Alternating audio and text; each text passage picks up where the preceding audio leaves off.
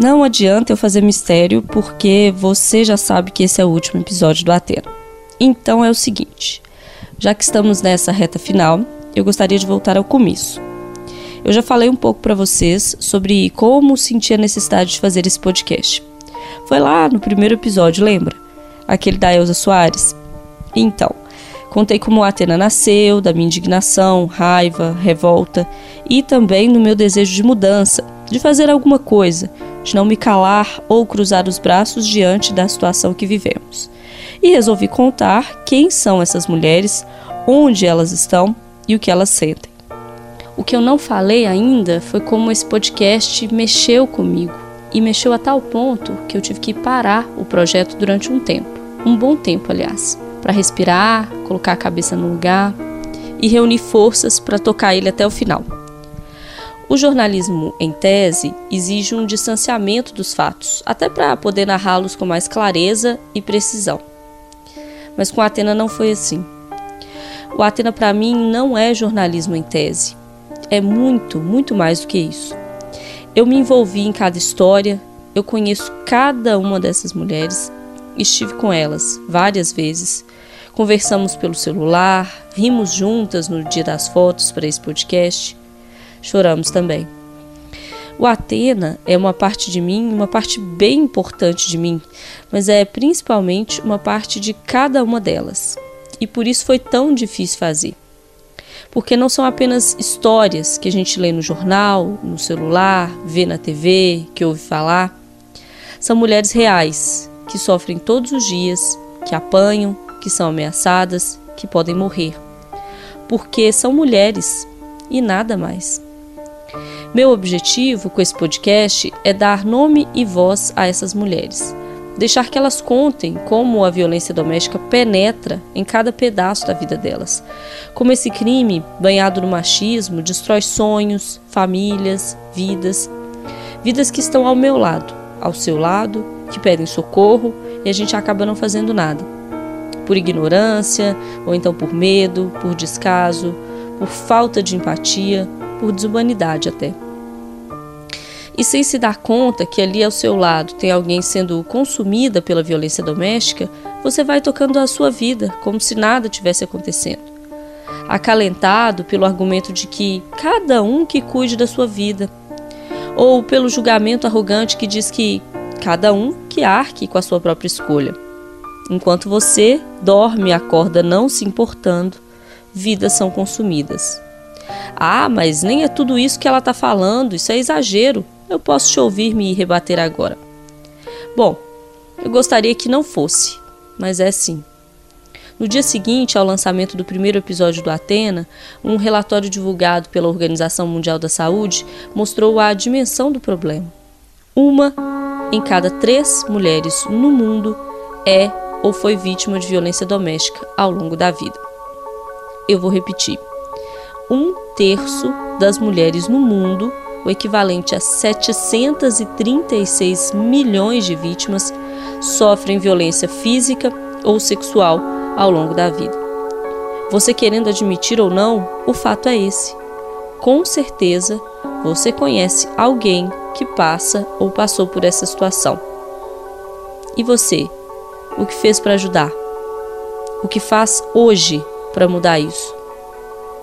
Uma em cada três mulheres significa que essa uma poderia ser sua mãe, ou sua irmã, ou ambas. Infelizmente, foi assim com a Kércia. Eu sou Alessandra Mendes e esse é o 12 e último episódio do Atena. Atena, elas por elas. Se eu te pedir para me contar o que marcou a sua infância, que tipo de memória você tem desse período? Talvez você, como muita gente por aí, pense em viagens com a família, aniversários especiais, momentos inesquecíveis com os pais, ou com os irmãos, ou então com os amigos, alguma coisa nesse sentido. Isso pode até existir na casa de crianças que convivem com a violência doméstica, mas daí essas memórias serão engolidas por outras, mais chocantes, mais violentas, mais marcantes, como as da Kércia. Então, eu vivi assim até meus 10 anos num, mundo de marcado com muita violência, né? Minha, mãe sempre apanhava do, do meu pai, então essas cicatrizes ficam, né? São permanentes. É, aquelas brigas eram constantes, então isso marca muito. Então isso tive uma infância boa, tive, mas são coisas que marcam são essas brigas da entre meus pais que eram muito violentas, né? E isso marca bastante. Principalmente à noite, principalmente quando ele chegava, meu pai, então assim eu ficava apreensiva, eu falei assim, nossa, tem que proteger, que a gente tentava sempre proteger, né, a minha mãe. Sempre escondendo tudo assim, faca, essas coisas, tudo que era pontiaguda eu tentava esconder. Mas então é isso que marca bastante, assim, quando eu remeto à minha infância, esses atos de violência mesmo. Esse é o relato do que marcou a infância da advogada Kércia Pereira Dias, hoje com 35 anos. Não foi um passeio, um aniversário, uma viagem. O que marcou a infância dela foi a violência do próprio pai contra a própria mãe. E essas memórias certamente correspondem às de milhares de outros homens e mulheres por aí. É compreensível que essa seja a marca mais importante da infância. A violência acaba por apagar todo o resto, e eu já vou aprofundar mais nessa questão. Mas antes, eu insisto com a Kércia sobre as lembranças específicas da mãe. Eu quero saber um pouco mais sobre quem era aquela mulher, que a própria Kércia herdou dela. Aí o semblante dela muda, vem um sorriso, e as lembranças de um tempo curto, mas especial, ao lado da mãe, saltam da memória.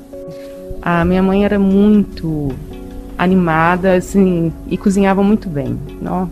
Isso, 10 anos, assim, até meus 10 anos, o que eu lembro isso, a comida era muito boa, não muito boa mesmo, sempre assim disposta a cozinhar, fazer bolo. E uma pessoa muito animada, que não tinha tempo ruim. Ah, vamos fazer isso? Vamos. E sempre fazia. E gostava muito do Natal. Natal era a animação dela, de família. Reunia a família, né? Uhum. Pra ela era a melhor coisa.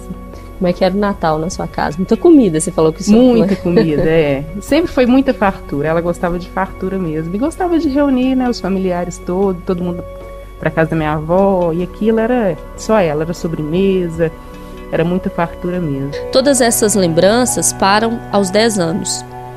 Foi só até aí que a Kércia e os dois irmãos mais novos conseguiram conviver com a mãe. Todas as outras histórias que poderiam ser contadas, as reuniões familiares, os natais com fartura, nada disso existiu. Com 10 anos, a Kércia e os irmãos tiveram que construir uma trajetória sem a mãe. Mesmo pequenos, eles entendiam que algo estava errado. As memórias de infância da Kércia, lembra? Deixam isso bem claro. E como filha mais velha, ela tentou pedir socorro. Se mesmo hoje a ajuda ainda não é garantida para todos os casos de violência doméstica, imagina naquela época. O ano era 1996. O assunto não era pauta dentro de casa. Imagina então no ambiente escolar. Na escola, assim, eu acho que na época a escola não estava muito preparada para lidar com isso, não. Não tinha psicólogo, eu nunca. É, eu já relatei, lembro que já tinha relatado algumas vezes, mas não tinha nenhuma manifestação da escola à época, né? Uhum.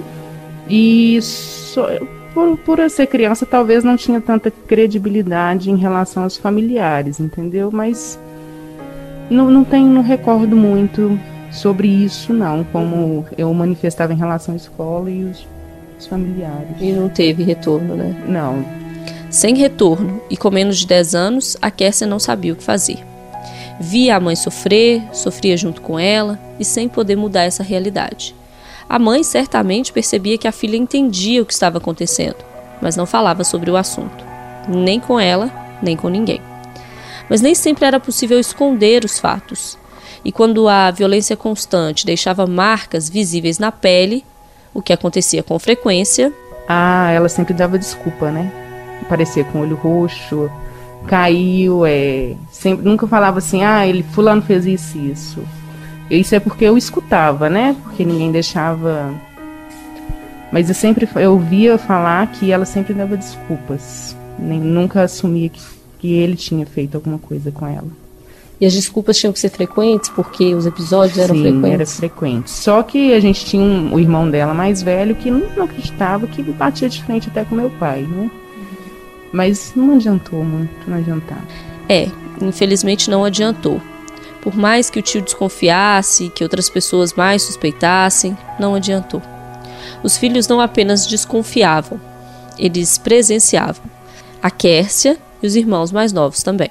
Sim, mas eles eram menores, né? Seis, três anos. A gente sempre presenciava, mas pela época eu não me recordava muito, não dava muita atenção a isso, as manifestações deles. Mas no momento da violência a gente né, gritava, chorava, como qualquer criança pedindo uhum. socorro, né? Uhum. Mas eu acho, eu não sei detalhar muito bem. Você era mais velha, eu né? Mais então velha. tinha aquela carga de responsabilidade Sim, também, né? Isso. Você queria proteger não só a sua mãe, como, como os irmãos, irmãos também. também. É. Isso tudo aos 10 anos.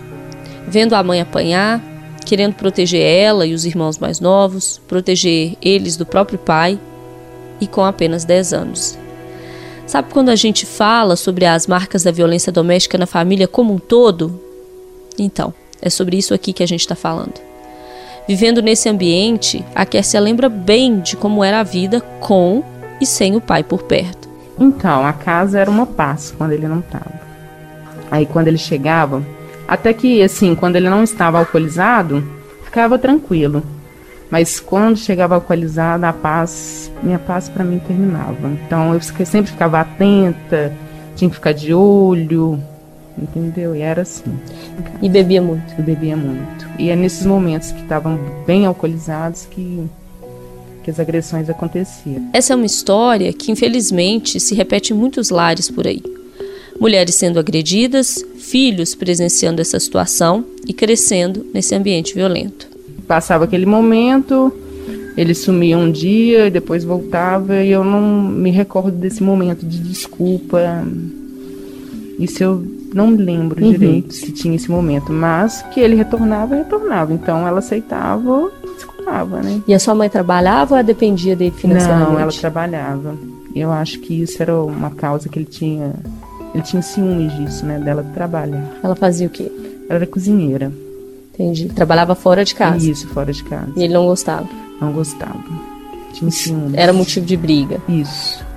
Mas a sua mãe continuava trabalhando? Continuava trabalhando com certeza. Então ela não sucumbiu nesse Não, isso nesse não. Desejo. Ela trabalhava, continuava com isso não, não saiu do trabalho não. A mãe da Kércia não dependia do pai dela financeiramente, mas ainda assim não conseguiu reunir forças para sair daquela relação violenta. São vários os motivos que podem prender a vítima nessa situação.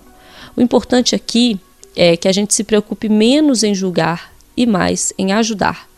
E não era apenas ela que estava presa nesse ciclo de violência, os filhos também. Mesmo que o comportamento do pai com as crianças fosse outro. Então, a minha relação com ele era até tranquila. Ele, como pai, nunca nos bateu, nada. Nem chamar atenção chamava. Era mais ela mesmo que era essa parte de educar, chamar atenção. Então, não tinha nada assim reclamar assim dele como pai em relação a isso. Mas em relação à minha mãe, aquilo era terrível, né? E que sentimento você sentia por ele na época, não hoje, na época, como pai, mas sabendo que ele batia na sua mãe? Ah, eu como criança, eu acho que eu não sei definir o sentimento daquela época, né? Eu não sei. Era pai, né? Então convivia ali, por mais que ele cometia esses atos de violência contra minha mãe, ele era o pai. Então, mas assim, eu não tinha aquele amor, amor igual tinha pela minha mãe. Uhum. Mas o respeitava. Né? Tinha medo? Não, até que medo nunca tive assim dele, não. Uhum. Não por você. Não é, mas é. por ela, né? E você chegou, eu sei que você era muito pequena, você chegou algum dia a imaginar que ele poderia matar ela? Não. Não, nunca passou isso pela minha cabeça. Pequena, não, nunca imaginei. Criança nenhuma deveria ter que imaginar isso.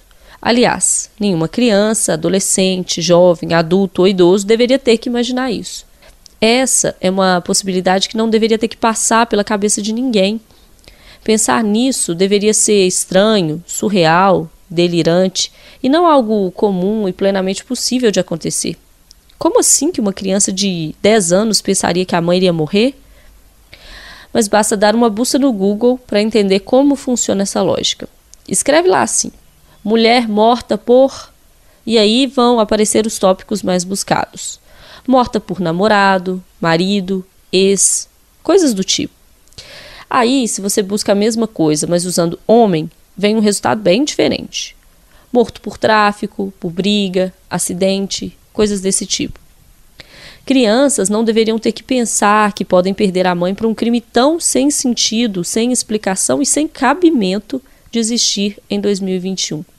Acontece que o grave mesmo é que elas não apenas têm que pensar sobre isso muitas vezes, mas conviver com essa realidade, esse vazio, essa dor, e para o resto da vida. Nada, nada apaga esse dia na vida de uma criança. Eu tinha 10 anos, foi um sábado à noite, né? Ele já estava bebendo desde cedo tal. E um dia anterior, não, na mesma semana, ele já tinha machucado ela, né? Machucado ela muito, que deu um, um corte na testa. E meu tio, que é irmão dela, foi tirar satisfação. Num, eu não sei, não lembro se era sábado de manhã tal. E isso irritou muito. Então ele saiu e foi beber e beber. Então à noite, assim, ele retornou daquele jeito já com a faca, né? E eu só vi o vulto passando por fora. Aí quando ele entrou na cozinha foi o que aconteceu mesmo. Eles nem brigaram assim? Não. Ele já chegou com o objetivo de, de matá-la mesmo, né? Você estava em casa, seus irmãos Sim, também? vimos, estava em casa. Meu tio morava na casa embaixo. Eu pedi, chamei ele, pedi socorro. Ele conteve meu pai, segurou. Aí eu falou que eu tinha que ir ao telefone ligar pro bombeiro, até que o bombeiro não tava nem acreditando em mim, não, a voz de criança pedindo socorro. Mas Foi eu já que vi ligou. isso, eu já vi que já não adiantava tanto, né? Aí a gente retornou, minha família chegou, a gente foi acolhido e viemos pro bairro, pro bairro, bairro da Graça. Minha tia morava lá. Mas não deu mais tempo de socorrer sua mãe? Não, não foi imediato mesmo, a morte foi imediata. Ela estava com quantos anos? Que? 33 anos, muito nova. Mais ou menos a idade da minha irmã, né? 33 anos e toda uma vida pela frente. Sonhos, planos, realizações, desejos, exatamente como a filha, a irmã da Kércia. E já já a gente vai entender como essas histórias se cruzam tragicamente nessa mesma fase da vida de mãe e filha. Voltando lá, aquele dia em que a mãe foi morta na frente dos filhos, a Kércia, o irmão e a irmã perderam a mãe, assassinada pelo próprio pai. Aos 10, 6 e 3 anos, tinham que reencontrar sentido para a vida, começar do zero. Não era tarefa fácil, você pode imaginar, mas a família se uniu para que as crianças pudessem se recuperar desse trauma. Uma tia resolveu criar os sobrinhos e levou os três para morar com ela, que já tinha outros filhos, e todos foram criados como irmãos. A união da família fez muita diferença na vida da Quércia e dos irmãos. A criação, os valores passados, tudo fez diferença para a construção de adultos, apesar de tudo, compreensivos, empáticos e preocupados com o outro. E foi essa base que sustentou a Quércia quando o encontro inesperado ocorreu muitos anos depois daquela noite trágica em 1996. Seu pai foi preso Foi, na hora. sim. E aí ele ficou preso quanto tempo? Ele ficou. Eu acredito que foi até 2007, porque 2007 que eu o reencontrei, né? Uhum. Isso trabalhava foi quando? 90? Em 1996, aí em 2007. Ele deve ter sido solto em 2007, 2006, porque eu, eu reencontrei em 2007. Eu trabalhava na Câmara Municipal ali. E lá fazia identidade. Ele foi fazer a identidade dele, aí eu encontrei ele lá. Então ele deve ter, sido, ter saído recentemente para tirar documento, né? Uhum. Então deve ter sido em 2007. E em 2008 ele veio falecer. Ele morreu logo em seguida, não sem antes reencontrar a filha. Não sem antes ouvir dela o que pouca gente esperaria ouvir nessa posição. Ah, foi bem, bem assim, bem estranho, né? Eu encontrar, ele pediu perdão, falou que não era ele e tal. Eu falei que eu já tinha perdoado e a gente foi mantendo um pouco de contato, que ele morava em Vespasiano. Mas o contato que eu recebi era sempre alguém ligando, ó, seu pai tá caído em tal lugar, ó, seu pai tá Mas assim, eu não tinha como ir socorrê-lo. Ele também tinha uma companheira já lá. E aí a última notícia que eu recebi, olha, seu pai faleceu. De tanto beber, né? Os dois não se tornaram próximos, longe disso. Mas ela deu a ele o que muita gente no lugar dela não daria. Ela tinha apenas 10 anos quando viu a mãe ser morta pelo pai. Isso depois de anos e anos de agressões. Daí ele vai preso, cumpre a pena, sai e reencontra a filha e pede perdão. Qual seria a sua resposta? Eu confesso que eu não sei o que eu faria. Quando ele perguntou para Kércia, ela disse que já tinha perdoado, que ele estava perdoado e que ele podia seguir a vida dele, que ele já tinha meu perdão. Ela poderia não perdoar. Tinha todos os motivos para isso, mas não foi assim. E como será que ela conseguiu? De onde ela tirou forças? Ah, eu tirei de. Sei lá, não sei nem como explicar, mas eu tinha que seguir minha vida, né? Com mágoa no coração, eu acho que ninguém segue, né? Então tinha meus irmãos para cuidar, tinha que ajudar minha família a restabelecer. Então, o perdão você se liberta, né? Uhum. Então, foi um, uma libertação para eu seguir em frente e enterrar um pouco a história do passado, né? Uhum. E logo em seguida ele morreu também. Morreu em 2008. E aí vocês seguiram os três sem pai e sem mãe? Sim. A princípio, desde quando aconteceu a a gente né? seguiu sem pai sem mãe, né? Uhum. Porque não tinha contato com ele. A perda pesou muito para Kércia e também para os irmãos dela. Mais novos, eles sequer entendiam ao certo o que tinha acontecido. A Ana Clara tinha apenas seis anos quando enterrava a mãe e convivia com o sumiço do pai, preso pelo crime. Eu acho que para ela foi muito difícil, porque ela era. Não tanto a, a perda foi dos dois, porque ela era mais apegada ao meu pai. Ela era o xodó dele. Ele, ela gostava muito dele e ele dela. Então acho que eu não sei te explicar. Para ela deve ter sido um mix assim de muita confusão, porque sabendo que ele fez, mas que ela eu acho que gost... ela era um, a das três que mais gostava dela, porque aonde ele estava ela estava. Então eu não sei te explicar direito, porque a gente quando criança a gente não fica muito notando esses sentimentos, né? Mas acredito que ela deva ter sofrido um pouco e ficado muito confusa, né? Para nós três, né? Muito difícil. Meu irmão também foi muito difícil porque ele tinha três anos, então ele não tem recordação, né? Três anos você não consegue lembrar nada. Então ele nas... cresceu sem uma referência de mãe e pai, né? Por mais que tinha minha tia ali, mas a referência de mãe e pai é essencial. Dito que ele tenha sofrido mais. Uhum. Minha irmã, mais ou menos, e eu sofri, sofri, mas eu tinha que cuidar dos três, então eu tive que né, Sempre ser forte. forte. Perceba aqui uma coisa: não é um adulto tendo que ser forte, o que já é bem difícil. É uma criança que perdeu a mãe, assassinada pelo próprio pai, na frente dela, tendo que ser forte por ela mesma e pelos irmãos mais novos. Isso não pode ser aceito como normal, gente. Isso não pode ser uma realidade com a qual a gente está disposto a conviver. Não pode ser alvo de busca no Google enquanto fingimos que está tudo bem, porque não está. Mas apesar de tudo isso, a Kércia e os irmãos cresceram, se fortaleceram e tocaram a vida. É, formei em direito, minha irmã é fisioterapeuta e meu irmão está estudando aí sistema de informação. Uhum, porque ele é o mais novo, mais né? novo. A gente sempre, desde pequeno, moramos em Belo Horizonte, né? Com minha tia. E depois que eu casei, fui morar em Sabará. Uhum. Aí ela continuou, aí minha irmã resolveu morar sozinha, aí meu irmão também resolveu morar sozinho, cada um seguiu sua vida. E tudo seguia bem até que a Kércia começou a perceber que algo estava errado com a Ana Clara. Ela não sabe ao certo quando foi isso exatamente, mas tinha ligação com o novo relacionamento da irmã. Algo não estava certo.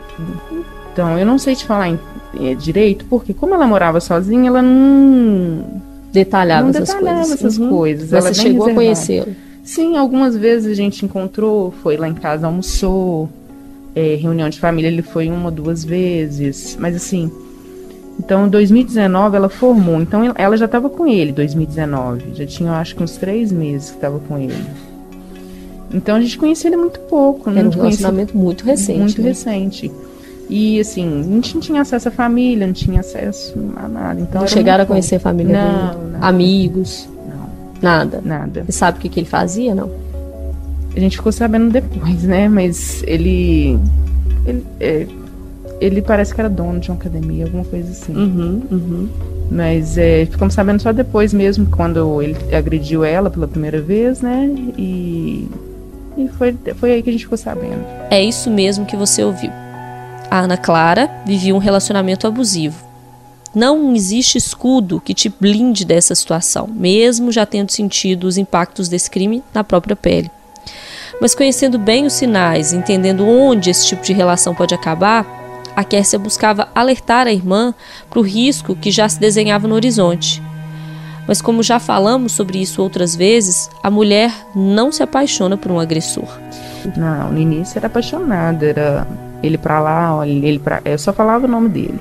E sempre a gente alertava, porque ela contava uns casos que para mim não batia, que ele era trabalhava na força inteligência do, do exército, umas coisas assim que não tinha, eu não sei ele, por que, que ele mentia para ela. Então, falou assim, Ana Clara, olha isso direito, você tá apaixonada, você não tá enxergando direito que tá, com quem você tá se envolvendo. E aí ela foi envolvendo, não adiantava a gente falar, parece que não sei se ele fazia uma lavagem cerebral na cabeça dela, então não adiantava. A gente falava, olha, isso já é demais. Fala uma vez com ela que estava na fila do concurso da Polícia Federal. Eu falei assim: não, né, Clara, você tem que acordar. O concurso federal, a gente pode entrar lá que tem publicação, tudo em nome da pessoa. E você não achava nada na internet. Eu pesquisei várias vezes. Eu disse, não, esse cara tá mentindo alguma coisa. Não sei se depois ela descobriu alguma coisa e terminou e ele não aceitou. Então eu não sei se a gente não sabe o certo direito que acontecia. E não importava o motivo. Importava mesmo é que ela tinha acordado e não estava mais com ele. O que foi um alívio para ela e para toda a família. Nessa altura do campeonato, todos já desconfiavam que aquilo poderia não acabar bem. A paixão inicial já tinha tomado rumos diferentes e ele já não era mais o mesmo de antes. Eu controlava o celular, olhava tudo. Isso ela já até comentava, falou que, que ele tinha até colocado rastreador no celular dela, sei lá. Não sei se era verdade também, uhum. né? Mas ele era mentiroso, porque depois da primeira agressão a gente ficou sabendo que ele era até tinha uma companheira, né? Uma união estável. Aí foi que ela descobriu na primeira agressão e que aí ela terminou de vez mesmo. Então tinha muitas mentiras ali. E não é uma mentira qualquer, não. Ele tinha uma companheira. Vivia com outra mulher, mas namorava com a Ana Clara e até participava de eventos da família dela como se fosse solteiro. E mesmo antes de descobrir toda essa farsa, a Ana já tinha enxergado outros sinais de alerta, como a posse e o controle, além das mentiras excessivas, e resolveu botar um ponto final no relacionamento. Como eu disse, foi um alívio para ela e para a família, mas não foi assim por muito tempo.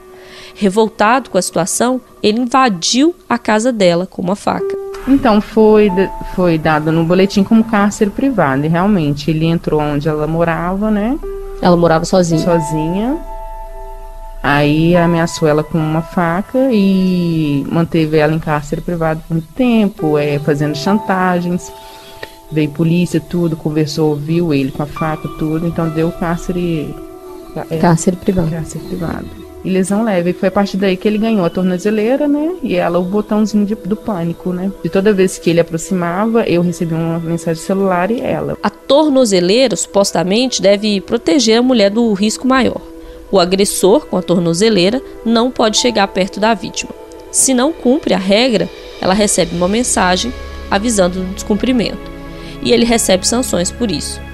Pode ser efetivo sim em alguns casos, mas não é capaz de impedir uma tragédia caso essa seja a intenção do agressor. Em episódios passados, a gente já falou sobre isso, lembra? De como os homens usam a tornozeleira até mesmo para acuar e controlar as vítimas. Com a Antônia foi assim. Se você ainda não ouviu os episódios passados, eu peço que volte e ouça. Esse é o último, então você precisa ouvir desde o início. Eles são interligados e sequenciais. Você precisa conhecer todas essas histórias. Mas voltando a Ana Clara, ela tinha um bip que emitia um sinal toda vez que o agressor que usava tornozeleira estava por perto. Era uma forma de proteção, mas ela não vivia tranquila. Não, vivia com medo, muito medo. A gente não tinha dimensão do. Porque a gente não, não tinha noção do que ele poderia. Assim, né? Então a gente não tinha muita dimensão do, do medo que ela sentia, mas ela realmente estava com muito medo. Ela falava sobre esse Com a medo? gente, não, mas amigos comentaram que ela estava com muito medo. Depois os Depois, amigos falaram é. com vocês. Só depois. Você acha que por que, que ela não comentava isso? Parece que ela não queria levar isso pra vocês? Eu não sei, ela era muito.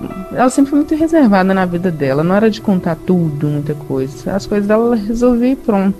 Então isso a gente tentava puxar dela. Tanto que esses dias ela estava dormindo cada dia em uma casa, né? Ela dormia lá em casa, dormia aqui na, na casa da prima dela. Então, para ela não ficar em um lugar só. Mudou o chip, mudou de lugar. A gente tirou ela de lá, trouxe ela para o Sagrado Família. Alugamos outra casa. Então, assim, a gente estava tentando de todas as maneiras tentar ajudá-la. Só que a gente não tinha dimensão desse medo e do que ele, que ele era capaz de fazer, né? A Ana estava coada. Não dormia mais sozinha, mudava de casa para se proteger, buscou refúgio com a família, fez o que pôde. Enquanto vítima, ela que tinha que fugir do risco que ele representava. Ela que tinha que dormir e acordar com medo. Ela que carregava um bip que avisava toda vez que ele chegava muito perto. Mas o alerta da proximidade não era apenas para ela. A irmã dela também era informada desse risco em potencial. Porque tinha que ter mais um contato, né? Então, é, várias vezes ela até recebeu porque ele, eu acho que passava pelo centro, e ela passava pelo centro para ir trabalhar. Então, quando um se passava pelo outro, eu recebia mensagem na hora. Aí eu até ligava, né? Falei assim, não, Ana Clara, tá tudo bem e tal. Não, já liguei lá, não sei, o órgão que fazia o controle e ela falava, não, já liguei, estava em tal lugar. Só que num dia não funcionou, né? Eu vou te pedir agora para fazer um exercício de imaginação aqui comigo. Se você tem irmã, pensa nela. Se não tem, pensa numa prima mais chegada, numa amiga, uma mulher bem próxima a você. Imagina que ela sofreu uma violência e o agressor é monitorado por uma tornozeleira. Que ela tem um bip que avisa da proximidade dele e que você também é avisado. Já pensou como seria? Você conseguiria dormir tranquilo, viajar, trabalhar, tocar a vida? E quando chegasse a mensagem avisando que o agressor estava perto demais, como é que seria? Qual seria a sua reação? Sinceramente, eu nem consigo pensar como seria isso na prática. Para Kércia era algo bem difícil. Ah, era tenso demais. Toda hora que eu recebia mensagem, eu já ficava louco mandando mensagem pra ela, já ligava, falei assim, tá tudo bem? O que aconteceu? Tanto que no dia que aconteceu a fatalidade mesmo, a, o, o- a situação aconteceu um e meia, uma e meia da tarde, e eu recebi no meu celular a notícia, foi três e meia, porque dizem que ele colocou uma papel alumínio na tornozeleira, né? E impediu de emitir o sinal. E quando eu liguei pro celular dela, foi o João 23 que, não, que atendeu. Falou assim: olha, sua irmã tá aqui. Três e meia da tarde, o fato aconteceu um e meia da tarde. Duas horas depois. Duas horas depois. Por causa de um papel alumínio na tornozeleira. Apesar dos cuidados, apesar da denúncia, apesar do pedido de ajuda, apesar da tornozeleira, por causa de um papel alumínio na tornozeleira. Talvez algo pudesse ter sido feito diferente para impedir isso. Talvez, se quando ele tivesse sequestrado e mantido ela em cárcere privado, a punição fosse outra, as coisas poderiam não ter terminado dessa forma. Ou talvez não. Talvez a única forma de impedir isso fosse ele entender que ela não é propriedade dele, nem de ninguém. Questões que podem mudar toda uma história, mas que não voltam atrás. É. Eu acho que o tempo, né, assim, ameaçou com uma arma, né? Uma faca. Manteve ela ali em cárcere privado com a, a parte da manhã toda, né? Então ele deveria ter ficado pelo menos uns, eu acho que uns, menos, não sei, mais de um mês, pra gente pelo menos ter o tempo aqui fora de organizar tudo. A gente tava pensando até mandar ela pro interior, alguma coisa assim, mas não, não deu, o tempo foi curto, até levantar uma grana pra fazer isso, até mandar ela pra fora. Mas não deu, ficou dois dias no máximo, foi liberado. Então a gente, assim, tinha que ter um tempo maior, né? Até pra pessoa se organizar, até mudar de, sei lá. Mas é revoltante mesmo. Sim, é revoltante sim. Do sequestro até a próxima tragédia foi menos de um mês. Como a Kércia contou agora, não deu tempo para reorganizar a vida, para entender o risco, para tirar a irmã da cidade. Mas espera aí, ela tinha que sair? Depois de ser sequestrada, ameaçada com uma faca, ela tinha que mudar? Isso não tá certo, gente. nem aqui, nem em lugar nenhum. A gente precisa mudar isso. Não dá para conviver com isso. A mulher tem que viver em permanente fuga, enquanto um homem resolve que ela é propriedade dele e que se não for dele, não será de mais ninguém. É isso mesmo? Isso é cruel, perverso, escroto, criminoso, revoltante.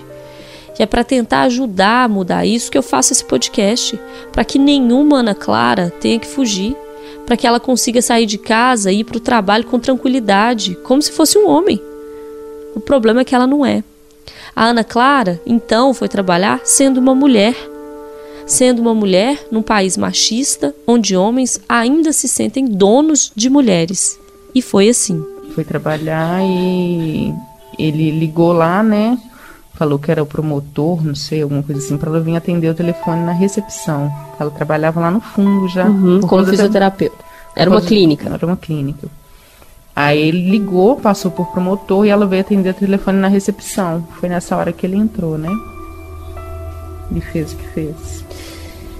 E a gente sabe o que aconteceu porque tem vídeo, né? Sim. Você é. conseguiu ver o vídeo? Vi. Vi o vídeo, é assim. Vi pra, até para entender o que realmente aconteceu, né? Porque cada um falou uma coisa. Aí eu falei, uma hora tem que ver, e vi. Vi até pra é, para entender e também para sei lá, eu vi. O vídeo é chocante. Mostra ele chegando, falando com uma atendente, esperando Ana Clara na recepção. Ela chega e ele não fala nada. Mira na cabeça dela e atira.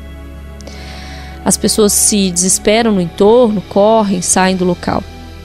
A Ana Clara está no chão. Na bolsa dela, perto dali, está o bip, que não tocou. Horas depois, e longe da clínica onde a irmã foi baleada na cabeça, a Kércia recebe um aviso no celular. É, eu pensei, falei assim, ah, deve ser alguma coisinha, né? Porque aí fui mandar mensagem no WhatsApp, não respondeu. Eu falei assim, não, aí já não é alguma coisinha, que ela responde imediatamente, né? Fui liguei. Quando liguei, o João 23 atendeu, né? E o que que te falaram? Vem pra cá que sua irmã tá aqui. Eu falei assim, que, mas o que, aconteceu? A gente não pode falar nada por telefone, você tem que vir pra cá. Eu, falei, ah, eu pensei comigo, pronto, morreu. João 23, Jesus amado. E fui. Kércia já sabia que algo grave tinha acontecido com a irmã. Lutava para controlar o turbilhão de sentimentos que a consumia a caminho do hospital. Coração não, não, a gente não sabia o que estava acontecendo. Minha tia que me criou passou lá de carro e me pegou e foi. E nós fomos, né?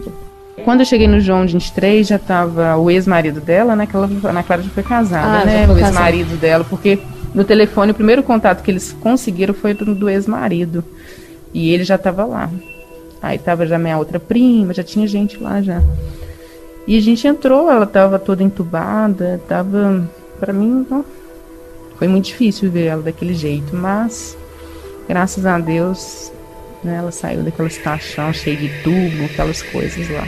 A imagem é daquelas que não sai mais da cabeça. Nessa hora, a Kércia teve muito medo de perder a irmã. Ah, imaginei. Quando falaram assim, ó, foi um tiro na cabeça, falei assim, pronto. Não sei. Achei que sim. Né? E de onde você acha que ela tirou forças para estar aqui hoje? Das orações. É muita gente orando. Tanto que eu recebi notícias que quem socorreu ela da onde tirou ela lá da clínica até que ela não foi de ambulância, foi de carro de polícia mesmo, né? E eles foram orando até lá, né? Então, é as orações mesmo. Pessoas que, que ela não conhecia. Conhecia. E até hoje, pessoas que ela não conhece estão orando por ela. Então, é Deus mesmo. Não tem explicação. E ela lutou muito tempo no hospital. Lutou. E continua lutando, né? Muito. Foram mais de dois meses internada. Grande parte desse tempo em estado grave. Sim, a Ana Clara lutou muito pela vida, pela família, pelos sonhos, por tudo que ainda quer realizar. E ela segue nessa luta sem parar um dia sequer. O agressor, depois de tentar matar a Ana Clara, tirou a própria vida. Então, é, do jeito que a gente viu que ele não tinha medo de nada, pra gente isso gerou uma certa segurança, né? Porque a gente ia ficar assim, nossa, ele sobreviveu, vai pagar realmente que fez ou não, vai cumprir uma, cumprir uma pena maior ou não. A gente não sabe o tempo de pena, né? Que ele poderia pegar. E sair para fazer uma maldade com um familiar ou outro, né? Sei lá, ou então até tentar contar a vida dela outra vez. Então pra gente é um alívio, assim, né? Eu peço até perdão a Deus por desejar né, a morte de alguém, mas assim, foi pra gente um alívio, uma, uma certa segurança dele, tá, dele não estar aqui presente, mas para fazer mal para ela e nem, nem para os familiares dela. Depois de mais de dois meses internada, a Ana Clara teve alta do hospital. Foi para casa, onde uma nova rotina se instalou para atender às necessidades dela. As sequelas do tiro na cabeça mudaram a vida da Ana e de todos ao seu redor. Ela não anda mais, está acamada, não fala, responde a poucos estímulos, só se alimenta através de uma sonda. As comorbidades são muitas, mas a vontade de viver também. E ao lado dela, uma força incansável que anseia todos os dias por uma palavra sequer da irmã. A saudade da conversa bate, né? De ouvir a voz dela, isso realmente dói bastante. Mas pra gente dar um alívio, assim, ter ela em casa do que ficar visitando no hospital. E era um tempo muito curtinho, então ter ela em casa é mais, assim, pra gente é mais tranquilo, mais gratificante ter ela por perto. O ruim, assim, o que pesa é a rotina. A rotina é bem pesada, mas não, não supera só de ter ela por perto, assim. E é isso, é a saudade mesmo é de ouvir a voz, né, de conversar, de contar da, as coisas dela. Mas de ter ela por perto em casa é a melhor coisa que a gente fez, né? Os cuidados é, com mais carinho, mais amor. Uhum. Lá ela foi muito bem cuidada. Nossa, agradeço muito pessoal de lá não tem nada a reclamar, mas em casa a gente tem carinho da família, né? É a família, né? A família por perto, então é outra coisa, né? Outros cuidados. Cuidados e muita, muita oração. Isso não falta nunca. Ah, isso é o tempo todo. Nem na hora de dormir, não. É na hora que a gente tá lá com ela, a, gente, a cabeça da gente tá assim, Deus desperta ela, Deus cura ela, então é o tempo todo, não é só na hora de dormir. É através da oração que a Kércia encontra força e sabedoria para ajudar a irmã nessa batalha diária pela recuperação. A aceitação e serenidade também vieram com o tempo para substituir a revolta inicial. A gente tem sim um período de revolta que eu fui. Foi logo após acontecido isso, né? Mas é a revolta, assim, né? Dela ter. tá começando a vida, ver um cara lá e interrompe os sonhos dela. Sim, teve, a gente tem um momento de revolta, mas a gente supera. Nesse momento de revolta a gente organiza as ideias e tal. E ou, junta as forças, né? E vai embora. Revolta não adianta a gente ficar com, com o coração amargurado, revoltada. Para mim não adianta. Eu sigo a vida mesmo sem revolta. Eu posso afirmar que ela diz isso aqui com toda a sinceridade do mundo. Ela falou isso olhando nos meus olhos, sem nenhum sentimento de amargura ou de raiva. Eu sei disso bem porque era o que eu sentia. Sentada ali na sala da casa da prima delas, ouvindo a história da vida da Kércia e da Ana Clara, que estava ali no quarto ao lado, eu senti raiva. Eu senti revolta. E tomada por essa revolta que me consumia, eu me questionei por quê. Por que ela? Por que a mãe dela? Por que a Ana Clara? Por que, gente? Já me fizeram até essa pergunta uma vez e nunca perguntei por que não. É, deu aquele momento de revolta, deu, mas por que eu nunca cheguei a parar e perguntar não? Porque eu não teria resposta disso. Então, é, aconteceu, infelizmente aconteceu e eu segui a vida. É.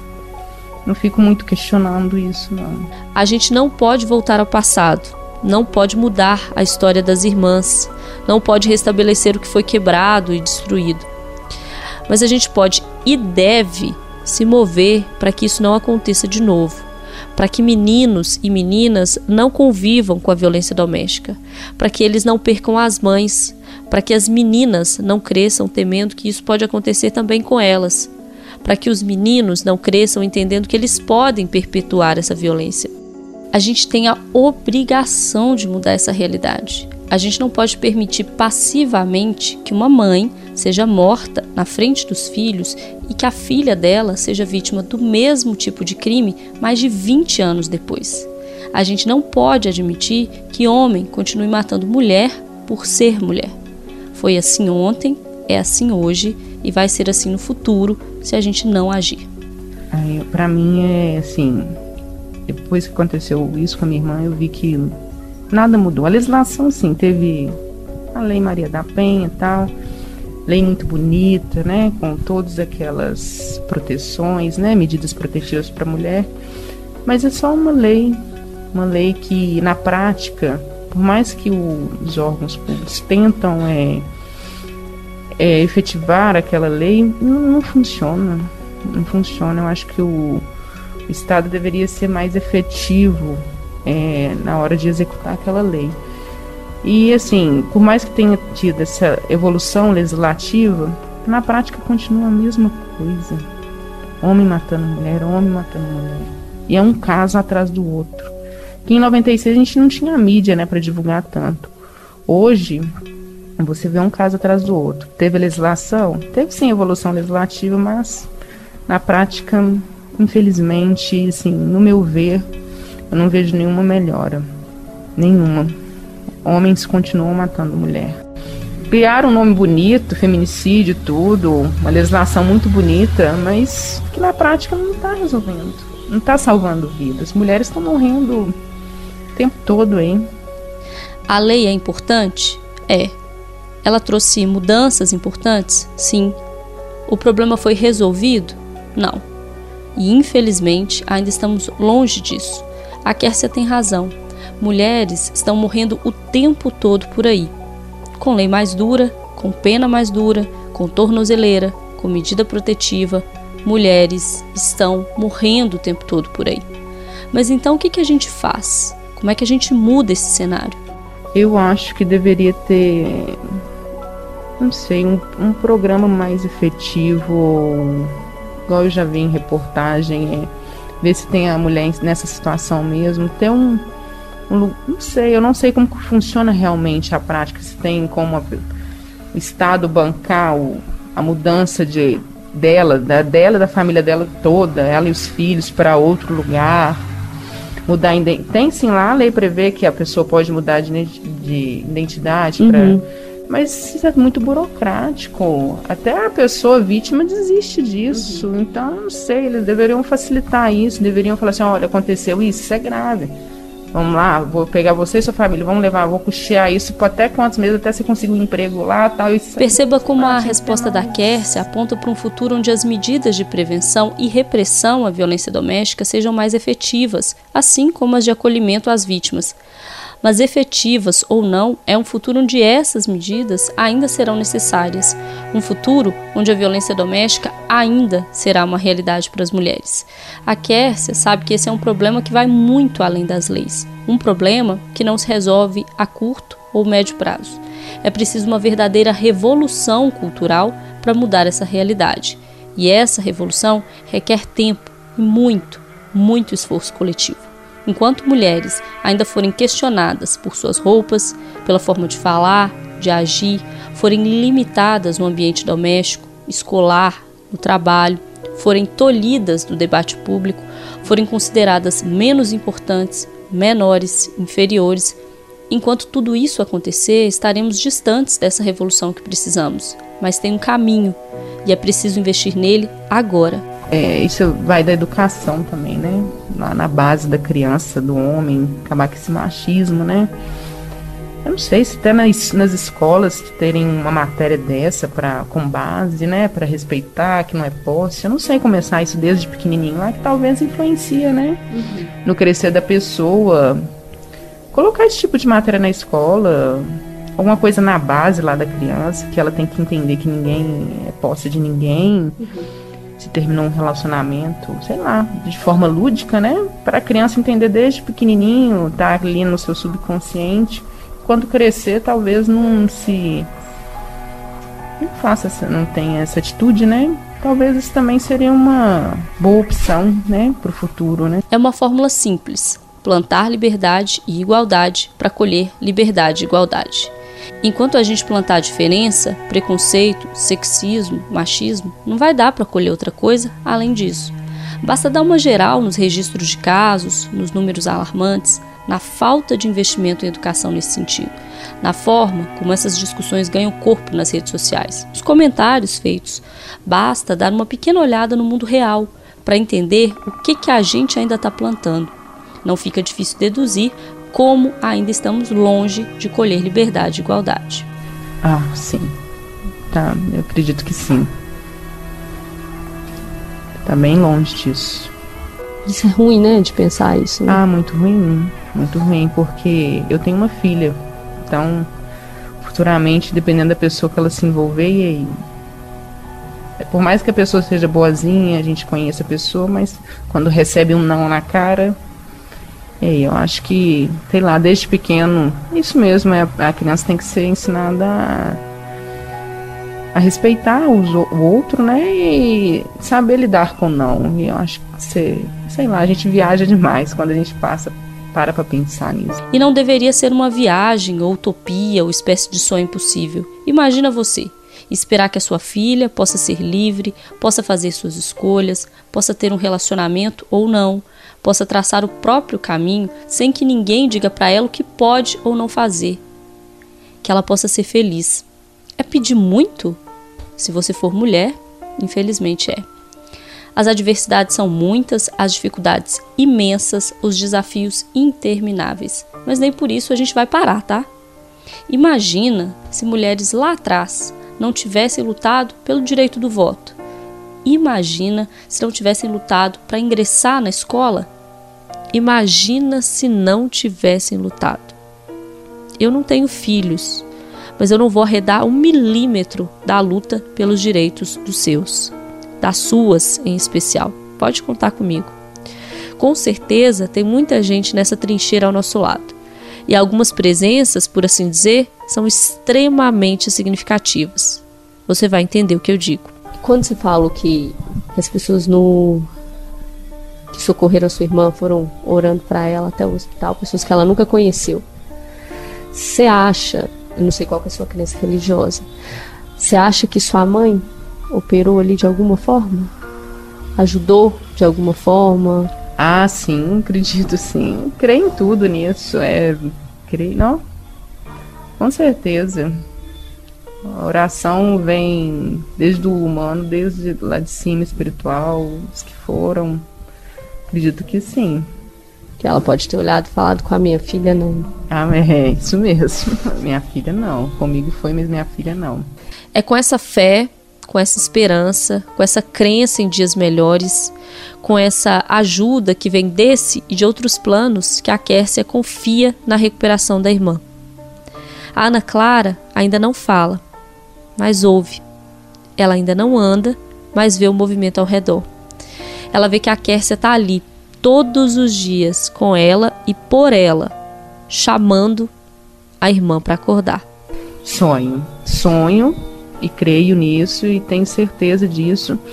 Pode ser que demore? Demore. A gente tem que ter paciência, sim. Mas creio sim que um dia ela vai estar sentada aqui conversando com a gente. Creio sim. Pode demorar dois, três anos, mas eu creio e tenho fé nisso. E aí você vai contar para ela que você foi uma irmã forte pra caramba, né? Sim, mas ela já sabe disso, né? Porque sempre eu fui forte e ela sempre soube disso e agora ela sabe mais que nunca, né? Tá lá no subconsciente dela que a gente tá aqui com lutando por ela. Eu e minhas primas, né? Tem muito a agradecer, né? Prima e irmã, né? Estamos aqui todos os dias, cada dia uma, falando no ouvidinho dela, dando força, ó, batalha que aqui fora a gente tá batalhando. Então, é uma corrente de elas por ela. Né? Elas né? por elas, isso mesmo. Força aqui e ela lá. Elas por elas, com certeza.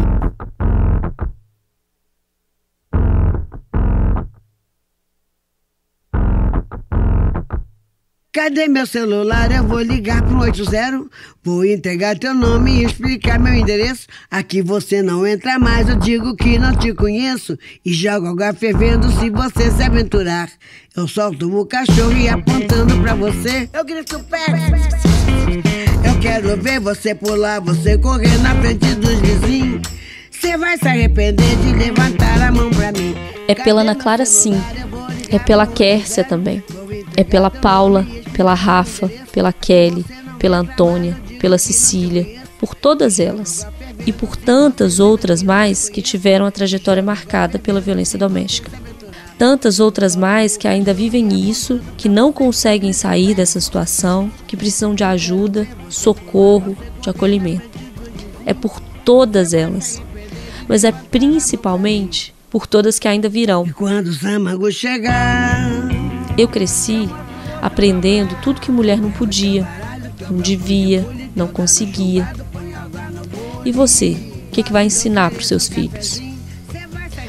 Que tal começar contando histórias de mulheres que podem, que devem, que conseguem? Sabe a Atena? Pois é, pode ser um bom começo. E quando tua mãe ligar, que é mimado, que é cheio de dengo, mal acostumado, tem nada no dengo. Deita, vira e dorme rapidinho. Cê vai se arrepender de levantar a mão pra mim. Cê vai se arrepender de levantar a mão pra mim. O final, bom, o final pode ser algo como olhar para trás e perceber que o Atena foi importante no seu tempo, mas que os tempos mudaram. Cheio de unha suja, levação de mim pra cima de moaja,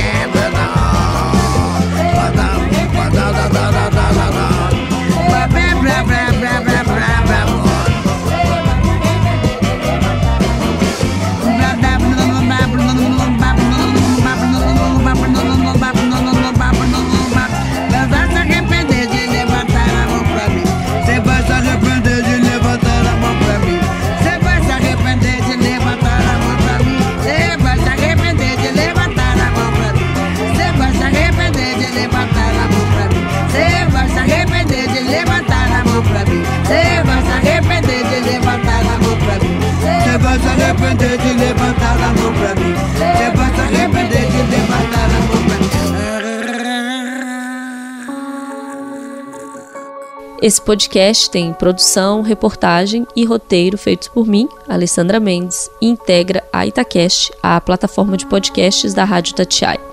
A divulgação nas redes é feita pela equipe da rádio, que tem coordenação de Fernanda Rodrigues e direção de jornalismo de Maria Cláudia Santos. A marca e a identidade visual são da Joyce Mendes. As fotos são da Manu Antunes com maquiagem da Cris Xavier. A vinheta é cantada pela Elza Soares. A mixagem de som e a trilha são do Thiago Castro. Juntos, nós também fizemos a finalização do podcast. No site da Itatiaia e também nas nossas redes sociais, você confere fotos da Kércia, da filhinha dela, da Ana Clara e o material de divulgação do Atena, Elas por Elas. Esse episódio cita dados do relatório da Organização Mundial da Saúde sobre violência contra mulheres no mundo, divulgado em março de 2021.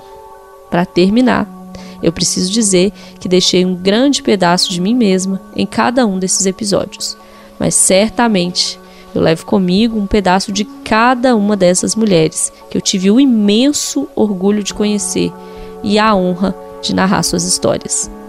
Para você que acompanhou Atena, meu muito obrigada. Ah, a gente se vê na luta por aí.